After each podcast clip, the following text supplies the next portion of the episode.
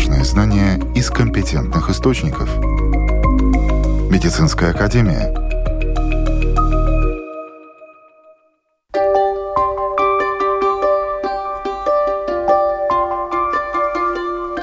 Здравствуйте! С вами Марина Талапина. Сегодня мы узнаем больше об аллергии, одном из самых коварных и самых загадочных заболеваний нашего времени. О лечении рассеянного склероза. Какие мифы до сих пор существуют об этой болезни? Также напомним о методах контрацепции, какие есть, какие рекомендуют и в каких ситуациях их нужно применять обязательно. Об этих темах наш выпуск сегодня. И, уважаемые слушатели, спасибо, что с нами. Подкасты Медицинской академии можно найти практически на всех платформах, включая Spotify, Google и Apple подкасты, и на нашем сайте lr4.lv. Там же можно нам написать.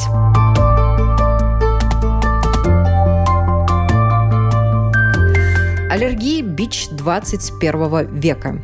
Этот недуг осложняет жизнь и детям, и взрослым.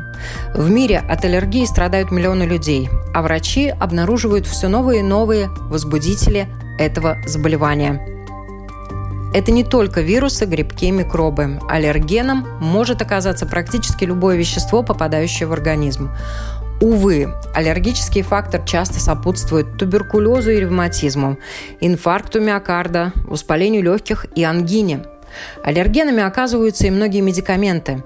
Сегодня мы попробуем понять, что такое аллергии, в частности сезонные, как их распознать как и чем можно помочь при аллергиях. Аллерголог Даци Карклани в интервью Латвийскому радио 4 сообщает, что с аллергией могут столкнуться практически в каждой семье. Я точно вам не скажу цифры, потому что нет таких э, статистических данных э, в Латвии, сколько вообще людей страдают аллергиями. Но я могу сказать так, что в каждой семье, наверное, кто-то сталкивался с аллергиями, да, и поэтому можно сказать, что аллергией в Латвии может э, страдать каждый пятый человек, ну или вообще в жизни где-то встречался с аллергией, да. Так что можно сказать, что довольно распространенная болезнь или м, такая специфическая реакция организма на те вещи, которые у нас есть вокруг. Один из важных вопросов, который всегда задает доктор пациенту перед тем, как назначить лечение – есть ли аллергии на лекарства? Об этом рассказывает семейный врач Легита Вулфа. Это первый вопрос. Если требуется какое-то лечение или назначить какие-то там лекарства человеку, всегда будет вопрос. Ну, конечно, если это чужой человек, если, скажем так, первый раз пришел мой пациент, я в принципе знаю, у которых какие-то аллергические реакции были, хотя, конечно, в течение жизни могут появляться какие-то новые неприятные аллергены. Аллерголог тут сказала, что ну каждый пятый, я так думаю, что может быть каждый пятый доходит до специалиста, наверняка, я бы сказала, что даже чаще, может быть, каждый третий. И вопрос только, что с этим делать, насколько это мешает жить. Надо это как-то лечить, не надо это лечить. И есть вещи, с которыми просто надо смириться, как бы, ну, даже, я бы сказала, дружить и жить дальше. Можно подлечить, можно снять симптомы, но все зависит от того, насколько это тяжело и насколько это человеку мешает. Еще в 1993 году был опубликован неутешительный прогноз Всемирной организации здравоохранения, по которому самыми распространенными заболеваниями к началу 21 века будут аллергические. Сегодня этот прогноз подтвердился. Распространенность аллергии увеличилась вдвое. Теперь страдает почти треть населения земного шара. Что за аллергию у пациента врачи нередко могут определить уже при первой же встрече, подробно расспрашивая человека о его жалобах. Если мы говорим про сезонные аллергии, то это больше э, дыхательные пути, да, и, или кожа. Конечно, симптомы могут быть и разные, но очень часто люди сами замечают, например, что каждое лето они чихают или у них есть такие насморки, что вообще ничем не лечатся. И они э, уже приходят к аллергологу с жалобами, которые длятся довольно долго. И очень часто все-таки мы находим этот аллерген, который может э, и вызвать или проблему с дыханием, да, что трудно дышать, что сам чувствует, что в груди все свистит, першит, или просто все-таки только нос, да, чихаем, и нос э, течет, и, и заложенность, и не проходит, э, и лор там смотрит. Конечно, есть и такие, как плесень, или домашний полевой клещик, да, или тоже животные, и особенно есть людям так, что, например, они всю жизнь живет э, с кошками, да, и он говорит, я же все время живу с кошками, никогда никакие аллергии у меня не было. Но взяли новую кошку, маленькую кошку, даже без, э, например, там шерсти, ну и человек дома не может э, находиться, да, как дома, так э, глаза красные, слезятся. Ну и как это так, да, так, так иногда тоже может быть. Э, сезонные аллергии на коже, может быть, на солнце, и зимой на ветер, на холод. Особенно, когда люди выходят э, голыми руками, все руки набухают, э, тоже лицо набухает, и тоже есть аллергические реакции. По большому счету, я думаю, что задавая конкретные вопросы и собирая то, что врачи называют анамнезом, в принципе, мы можем определить, хотя бы подозревать, что это аллергия. Называем это аллергией, симптомом, бывая красным носом, там уже как бы суть от этого не меняется. И опять-таки всегда идет вопрос, ну, ты распознал, ну а дальше что с этим делать? Лечить, не лечить, как лечить традиционными методами, нетрадиционными у гомеопата, потому что мне нравится, например, то, что касается детей, когда идут аллергии, и традиционные методы вместе с то, что называется нетрадиционные, ну, совмещать эти методы, потому что, в принципе, вижу хороший результат. Ведь э, распознать аллергию, да, по большому счету это не трудно. Аллергию называют болезнью молодых. Так ли это миф? Аллергия может включиться в любое время. И, конечно, есть э, э, такие формы аллергии, которые больше характерны в детском возрасте. Но здесь мы можем говорить по пищевые аллергии, на молоко, но все равно форма аллергии или ну как она выявляется, может быть и разная, и, конечно, в любом возрасте. Аллергия все-таки такая повышенная реакция организма, и, конечно, если организм на что-то реагирует, то это тоже очень хорошо. Ну, я бы могла добавить э, к уважаемому аллергологу то, что вот там больше молодых, больше пожилых людей. Я думаю, что просто молодые люди, может быть, больше насчет этого суетятся. Быть, пожилой человек уже, ну, в основном, может быть, смирился, что это так, потому что, по сути дела, я думаю, что все согласятся, мы не можем вылечить аллергию вот так она была, больше не будет. Мы можем подлечить, мы можем как-то это изменить, мы можем симптомы снять. Ведь, по сути дела, это измененная реакция иммунной системы на что-то, и с этим, как бы, ну, по сути дела, надо смириться, житься. Вопрос, угу. как это будет проявляться, угу. в каком возрасте, угу. насколько сильно. Но я хотела все-таки сказать, что мы не только убираем симптомы, мы очень все-таки говорим и объясняем людям, где эти факторы, которые могут вызвать аллергическую реакцию, может быть. Да? И если мы находим, что это, конечно, аллергия, например, на молоко, очень часто, конечно, мы работаем с родителями рассказываем, что это такое и почему это произошло. Нету так, что мы только лечим кожу и даем препараты против аллергии и, и надеемся, что он вырастет. Так не бывает и нету. Мы все-таки рассказываем маме, что надо соблюдать диету, что надо смотреть, что она кушает. И очень часто бывает так, что они э, сами уже сидят на диете, которая э, состоит только из рисов и, и воды. И, конечно, здесь и тоже все вместе связано и нервная система, и атмосфера дома, что там, если ребенок все время кричит из-за того, что он хочет кушать, но мама не знает, что ему давать кушать, да, потому что она сама Лели там ноги э, тянет, да, потому что вообще... Э, Боится, что ли, выкусить. Да, да, так тоже очень-очень часто бывает, да, так что надо понять, что, конечно, есть э, люди, которые рождаются, ну, как я говорю, у них включен этот аллергический крючок, да, и ничего нет лучше э, для малыша, как мамино молоко. Это вообще не обсуждается. Просто есть эм, Вопрос э, в том, что, конечно, если есть симптомы у ребеночка, он кормится только грудью, то мы говорим не про ребенка, что он может кушать или нет, только остается грудное молоко, но что кушает мама, да? что она сама принимает, какие медикаменты. Может быть, и очень часто бывает так, что она понимает, что у нее рацион может быть не такой, она там принимает какие-то витамины, да, и ребенок весь в прыщиках, да, например, или сидит на диете, не принимает молоко, потому что все вокруг говорят, что это молоко. А оказывается, есть проблемы с яйцами, например, да. И тоже, если мама убирает в своем рационе яйца и, и кормит малыша с грудью, все исчезает. исчезает да, что, ну потому конечно. что система не готова к данному ну, да, продукту. Ну да. да. Надо проходит, да, конечно. проходит какое-то время, да, да, да и, конечно. и все улаживается. Mm. Да. Интересные факты об аллергиях.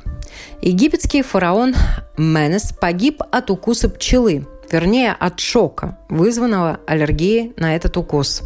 В Древнем Риме аллергической астмой страдал император Август – Страдал от пыльцы знаменитый Наполеон Бонапарт. Так, серьезнейший приступ полководца случился во время сражения при Ватерлоу.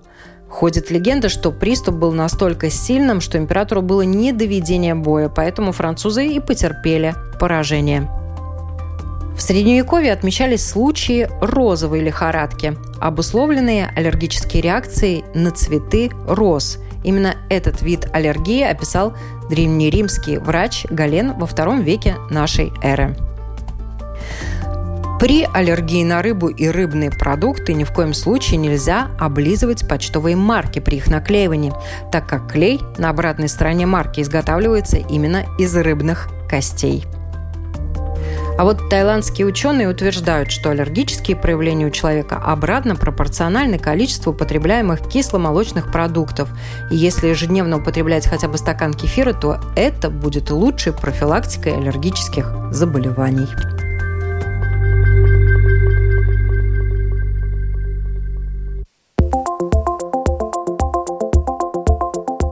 Новости медицины.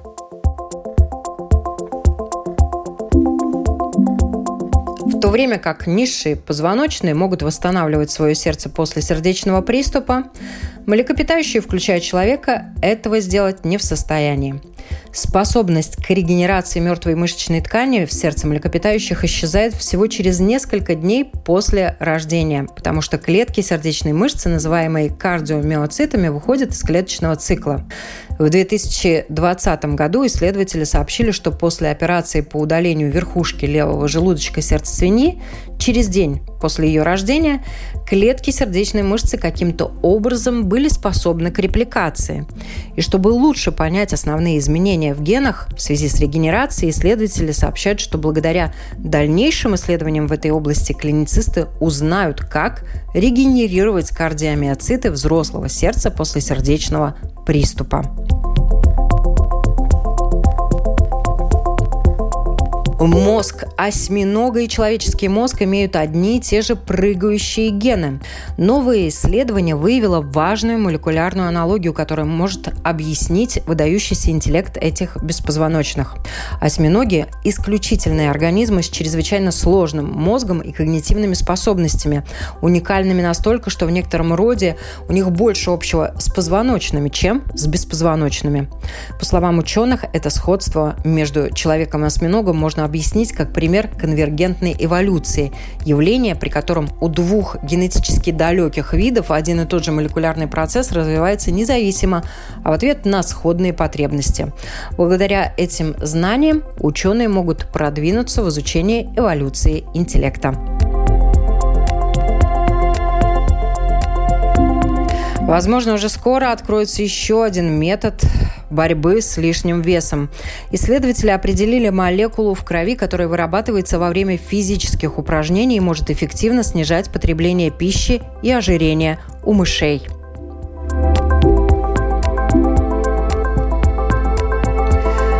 Черная смерть или черный мор. Вторая в истории пандемия чумы была вызвана бактерией Yersinia pestis и продолжалась в Европе между 1346 и 1353 годами.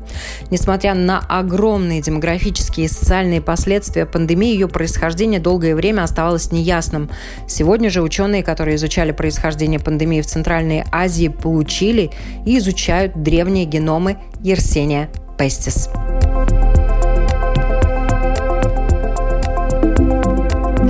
Сейшельская гигантская черепаха Джонатан недавно попала в новости как самое старое наземное животное в мире. Возраст рептилии 190 лет. Хотя существуют неподтвержденные данные о том, что некоторые виды черепах и другие хладнокровные могут долго жить, доказательства отрывочные, и в основном они касались животных, содержащихся в зоопарках, или нескольких особей, живущих в дикой природе. Международная группа из 114 ученых сегодня сообщила о наиболее всестороннем исследовании старения и долголетия, включающем данные, собранные в дикой природе у 107 популяций 77 видов рептилий и земноводных по всему миру. Среди своих многочисленных открытий, о которых сообщается в журнале Science, исследователи впервые задокументировали, что черепахи, крокодилы и саламандры имеют особенно низкие темпы старения и увеличенную продолжительность жизни для своих размеров. Команда также обнаружила, что защитные фенотипы, такие, например, как твердый панцирь большинства видов черепах, способствуют более медленному старению, а в некоторых случаях даже незначительному старению или отсутствию биологического старения как такового.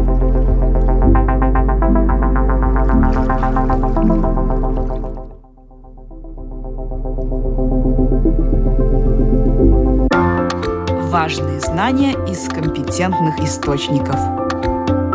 Медицинская академия.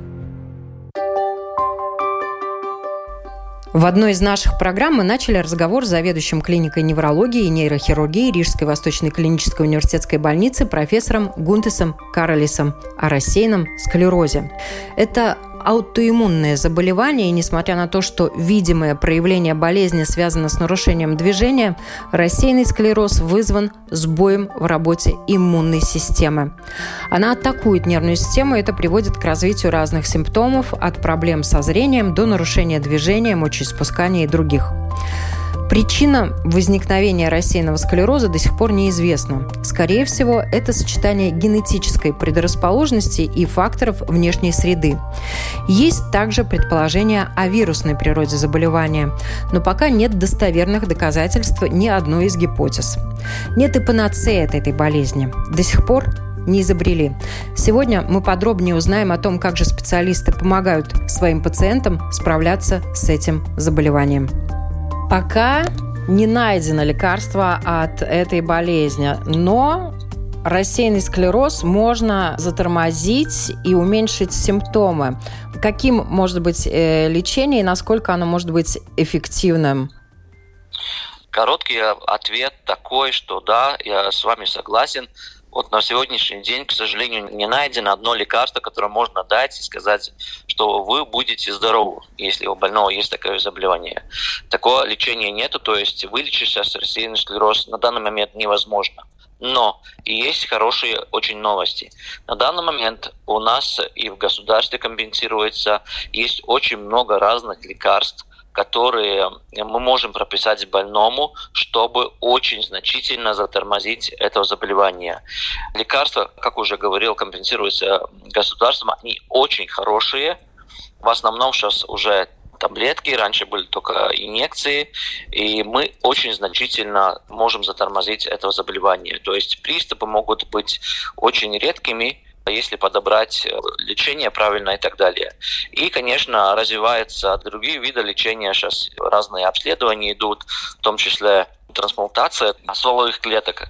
Э, там много есть э, обследований и так далее. Так что я думаю, что рано или поздно придет время, когда до конца поймут, почему это заболевание развивается, и поймут, как оно развивается до конца, и тогда э, будут найдены лекарства, которые смогут это заболевание остановить или вылечить. Но сейчас лекарств очень разных много, они компенсируются, мы можем прописать, и результат будет очень хорошим. Несмотря на то, что приступы могут э, проявляться раз в год, э, раз в несколько лет, как часто человеку необходимо пропивать лекарства, если заболевание обнаружено? Но, к сожалению, или к радости, лекарства нужно принимать постоянно. Ну, конечно, зависит от вида лекарства. Некоторые там надо принимать реже, некоторые чаще, но надо принимать э, ну, постоянно годами подряд. Иначе никак. А есть ли вообще способы профилактики этого заболевания? Ну, к сожалению, одной какой-то причины, которая сказать там правильно кушать или что-то другое делать, чтобы не развилось это заболевание, к сожалению, нет. Ну, считаю тоже, что очень много тоже солнца помогает, если мы загораем, витамин D в хорошем уровне, чтобы не курить, такие вещи не делать. Эта вероятность может быть меньше, но но это может не сработать, понимаете? Нет такой одной рекомендации, чтобы это не развилось э, заболевание никто до конца ну, гарантию не даст, если вы будете соблюдать, что это не будет развиваться. Как и по поводу многих заболеваний, у рассеянного склероза есть э, свои мифы, которыми это заболевание уже обросло. И я вам буду сейчас э, их называть, да, а вы будете их развеивать. Рассеянный склероз заканчивается летальным исходом. Скажу, что нет. Почему? Потому что летальным исходом заканчиваются обычно какие-то, ну, как мы называем, компликации, то есть болезни, которые присоединяются по разным причинам. Например, воспаление легких, или, например, человек иногда из-за нарушения координации падает и ломает кости, там делается операция – тромбоэмболия может присоединяться и так далее. То есть инфекции разные. А если человек в э, лежачем уже положении долго и так далее, может быть мочевая инфекция присоединяться. То есть человек умирает от компликаций, а не от рассеянного склероза. То есть получается, что в принципе человек может прожить э, достаточно долго, как и другие люди.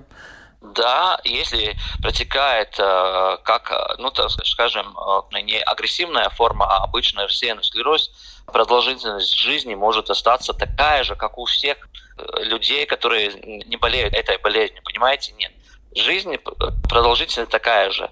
Немножко, может быть, падает жизненный квалитет, если какие-то есть нарушения. Ну и, конечно, мы э, умираем от каких-то компликаций. Но эти компликации присоединяются при других болезнях тоже, так что рассеянный склероз ничем не отличается от других заболеваний. Но продолжительность жизни может быть такая, как у обычных людей. Еще один миф. В конечном итоге рассеянный склероз заканчивается параличом. И да, и нет опять все зависит от, э, ну, скажем, протекания болезни, локализации этих очагов и рубцов и так далее может заканчиваться не только, там, скажем, параличом или порезами, но могут быть тоже серьезные нарушения координации. То есть как бы сила в ногах, все как бы нормально, но серьезные нарушения координации и так далее. То есть другие симптомы, не только параличами. Но параличами может заканчиваться, но не только. Рассеянный склероз – заразное заболевание? Здесь очень все просто. К радости нет. Нет. Это аутоиммунное заболевание, которое не передается никаким другим, там, скажем, путем воздушно-капельным, как инфекции. Нет, не заразное. Вот э, есть еще один миф, но мы его уже ранее развеяли, что невозможно помочь человеку, страдающему от рассеянного склероза. Я немножечко в завершении сформулирую э, по-другому этот вопрос. Вот когда у медиков, э, что называется, опускаются руки, и они не могут помочь при этом заболевании? Сейчас на данный момент мы помогаем полностью всем, еще раз повторяю, лекарства очень хорошие, они очень эффективные, и можно очень хорошо помочь. А, лет 20 обратно, скажем, или 30, когда все начиналось, не было так много лекарств, иногда больные, ну, скажем так, были случаи, когда они не лечились или отказывались, и приходили уже тогда, через лет 10, и тогда, когда уже трудно им было ходить, или нарушение координации и так далее.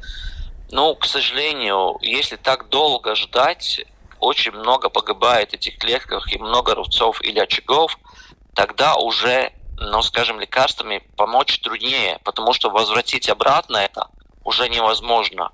И тогда иногда, ну вот, говоришь э, с больным, ну почему так долго, что ты ждал и так далее. Он говорит, доктор, ну как обычно, доктор думал, пройдет. И тогда уже, ну, мы стараемся, конечно, но помочь ну, очень-очень трудно бывает. И тогда, может быть, ну, не опускаются руки, но этот результат не такой хороший, к сожалению. Но это к сожалению, к превеликому заблуждению по поводу многих недугов и заболеваний, когда люди думают, что само пройдет. Да, это к сожалению. Сейчас меньше этих случаев, потому что люди много читают, много знают, но раньше, да, это были такие случаи довольно-таки часто, когда люди просто ждут. Просто ждут, и все приходит уже, когда, ну, поздно, да, уже начинать лечиться, ну, ну так, я знаю, что ваши медики достаточно регулярно именно просветительской деятельностью занимаются в отношении этого заболевания. Недавно была дискуссия. Что бы вы сказали всем людям, и тем, которые могут столкнуться с этим заболеванием, и тем, у которых э, рядом близкие могут столкнуться на самом деле с этим заболеванием? Во-первых, а, не надо бояться прийти, может быть, лишний раз к доктору, к неврологу, особенно тем неврологам, которые занимаются этой болезнью, и задать им вопросы, и мы просто ответим довольно быстро на все вопросы. И если мы посчитаем, что нужно что-то дополнительно обследовать или сделать, мы все посоветуем. Сейчас это очень все быстро делается, и ответы можете получить тоже быстро. Это одно. И второе, не надо больным тоже с рассеянным склерозом или, или если какие-то родственники с боятся, потому что, еще раз повторяю, особенно в последние пять лет развитие лекарств было очень-очень быстрым, и они действительно очень хорошие, они очень хорошо помогают, и можно хорошо лечить это, это заболевание. То есть, если есть симптомы, не надо бояться прийти и поговорить, и если поставить этот диагноз, не надо долго думать, надо начать лечиться, чтобы жизненный квалитет и функциональные такие вещи оставались очень долго, вы могли работать, учиться и так далее, и так далее, завести семью и так далее. То есть надо лечиться. Что очень важно, вот вы сейчас в конце сказали, несмотря на то, что у человека есть рассеянный склероз, например, женщины могут рожать с этим заболеванием, если оно под контролем. Однозначно. Мы обычно с женщинами говорим, что надо планировать э, семью. Это одно однозначно, потому что люди с рассеянным склерозом такие же, как остальные. Они ничем не отличаются, глобально говоря. И мы обычно с женщинами говорим, сначала немножко лечимся, потом планируем семью, дети и так далее, и так далее, и потом продолжаем. Так что очень много позитивных примеров, и это все можно сделать и жить нормальной жизнью. Спасибо вам большое за это интервью. Важные знания из компетентных источников. Медицинская академия.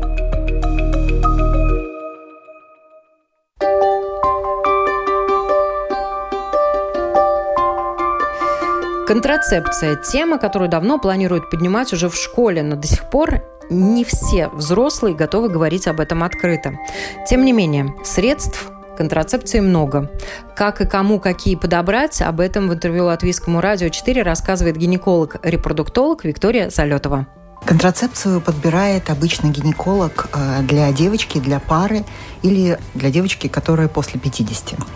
Поэтому, э, конечно, без того, кто это за человек, что у нее за заболевание, можно ли это или какое-то другое средство, может определить только специалист.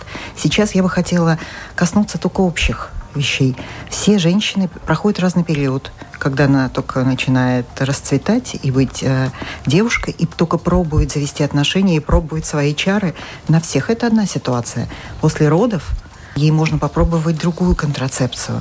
После родов она может э, перейти на более легкий вариант, потому что, скорее всего, это постоянное отношение. Когда она родила, планирует второго или третьего, это тоже определенный этап. После этого она может спокойно работать, наслаждаться жизнью. И вторая молодость, к второй молодости тоже нужно готовиться. Поэтому женщина будет проходить заранее несколько этапов. Если к этому подойти ответственно – то проблем не будет. Но, к сожалению, сейчас самый частый способ контрацепции – это аборт. Поэтому мы должны помнить, что вне зависимости от той религии, которую исповедуют люди, они должны прийти э, к специалисту, прийти э, к духовному человеку, который может это посоветовать, и вместе мы сможем подобрать какой-то вариант. А, есть таблетки, э, есть то, что вшивается девочкам под кожу, и они с этим ходят достаточно долго. Есть э, спирали, которые вводятся внутрь и мешают определенным процессам протекать ну, очень активно. А, есть мужская контрацепция, поэтому лучше всего все-таки понять, в каком периоде вы жизни и вместе с специалистами понять, какие из вариантов вам действительно доступны. Для тех, кто ходит в клубы в поисках партнера и не исключает для себя связей на одну ночь, на помощь могут прийти презервативы. Безусловно, презерватив – это самое простое и самое недорогое средство, которое тебя может э, спасти. Потому что сейчас инфекции тоже приспособились к антибиотикам, к этой сложной стрессовой жизни. И они протекают скрыто от нас, так называемые скрытые инфекции. Они не будут проявляться, даже если вы заражены и будете передавать э, эту инфекцию друг от друга и дальше другим партнерам, если вы находитесь в поиске. Будьте внимательны. Это то, что вас может обезопасить и в будущем просто спасет и вашего ребенка. Но а момент, который всегда сопутствует романтике, может просто ну, вас э, настолько эмоционально вывести из своего состояния, что вы обо всем забудете. Но об одном вы должны помнить. Не о том, чтобы позвонить подруге и другу, а о том, чтобы у вас было средство предохранения. Поэтому и со стороны девушки, и со стороны молодого человека, пожалуйста, это принцип э, соблюдать. Есть еще какие-то методы против не только нежелательной беременности, но и против заболеваний? Э, есть так называемая экстренная контрацепция, когда случилось все не по плану. Это очень мощные неприятные таблетки, которые полностью меняют и подавляют все те процессы, которые ведут э, к зачатию ребенка. Очень мощное средство, очень эффективное, но полностью сбивающее ритм и вообще баланс у молодой девочки или не у молодой девочки. Этот э, принцип можно соблюдать только по назначению врача, то есть э, нужно обратиться да, экстренно по этому поводу.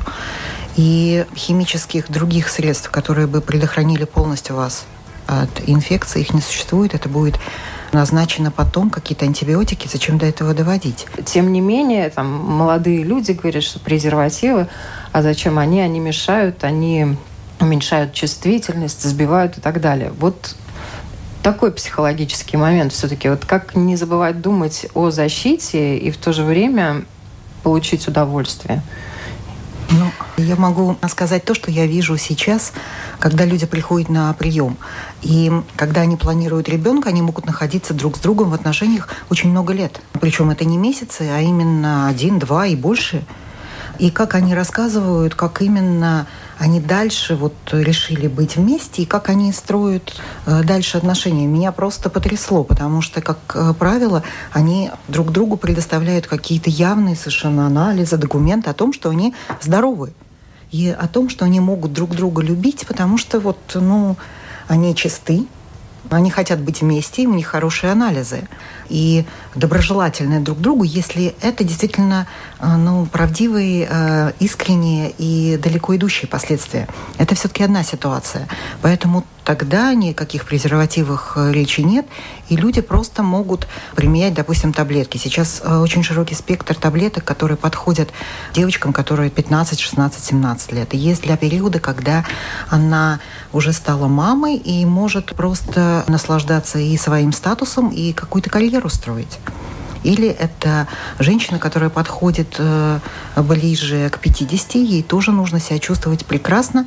И есть препараты, которые заставляют ее чувствовать так, как будто она 20-летняя девочка, потому что гормональный фон делается ровно такой, который нужно и не заставляет ее испытывать там какие-то изменения настроения, ломкости волос, э, ногтей, там какое-то кожные изменения. Это все есть.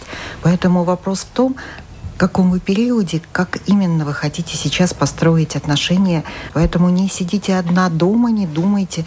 И вы по компьютеру ничего не, не узнаете. Не узнаете ни на форумах, не узнаете ни у соседки, ни у подружки. И даже партнер вам не может сказать, потому что вы человек, у вас свои планы. Есть данные статистики. Ученые ряда европейских стран провели опрос и глобальное психологическое исследование женщин в категории до 29 лет и от 30 до 39 лет, принимавших оральные контрацептивы длительное время, отметили снижение выраженности предменструального синдрома, но параллельно с этим многие из женщин отмечали снижение сексуального влечения и интереса к противоположному полу даже. Да? Потом э, некоторые респондентки отмечали отсутствие желания вообще. И э, у некоторых интимная близость не вызывала столь ярких ощущений, как без э, гормональных средств. Вот развейте эти мифы, если это мифы. Я встречала людей, которые пьют бесконтрольно годами таблетки. Это не тот вариант, который нужно использовать в жизни, потому что эти препараты все имеют побочные эффекты. Все должны быть назначены по показаниям, и да, они меняют э, твое состояние, они меняют твой гормональный фон и вообще их психологический настрой. Но вот особенно нужно поддержать женщину после родов. И часто после родов можно оставить спираль. Это очень безопасно и более физиологично, но только после родов не до нее. То есть до родов девочкам не стоит а, не думать стоит о спиралях? вообще да, внутрь вот э, себя пускать какие-то инородные вещи. Это неправильно, и это может спровоцировать новый виток э, изменений в организме. А вот после родов это можно делать.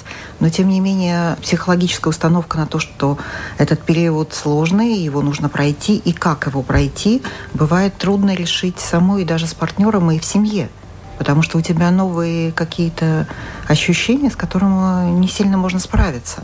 Сейчас вообще гинекологи стараются обезопасить все периоды жизни женщины. Кстати, противозачаточные таблетки для мужчин вполне реальны и в недалеком будущем могут поступить в аптеки. Мужские оральные контрацептивы для приема один раз в день прошли уже первые испытания. Ученые разработали две таблетки, и исследования пока предполагают, что их комбинация может обеспечить необходимый эффект и переносимость. Те, кто не успел послушать нас в прямом эфире, программу «Медицинская академия» можно найти в подкастах Латвийского радио практически на всех платформах, включая Spotify, Google и Apple Podcasts. С вами была Марина Талапина. Будьте здоровы!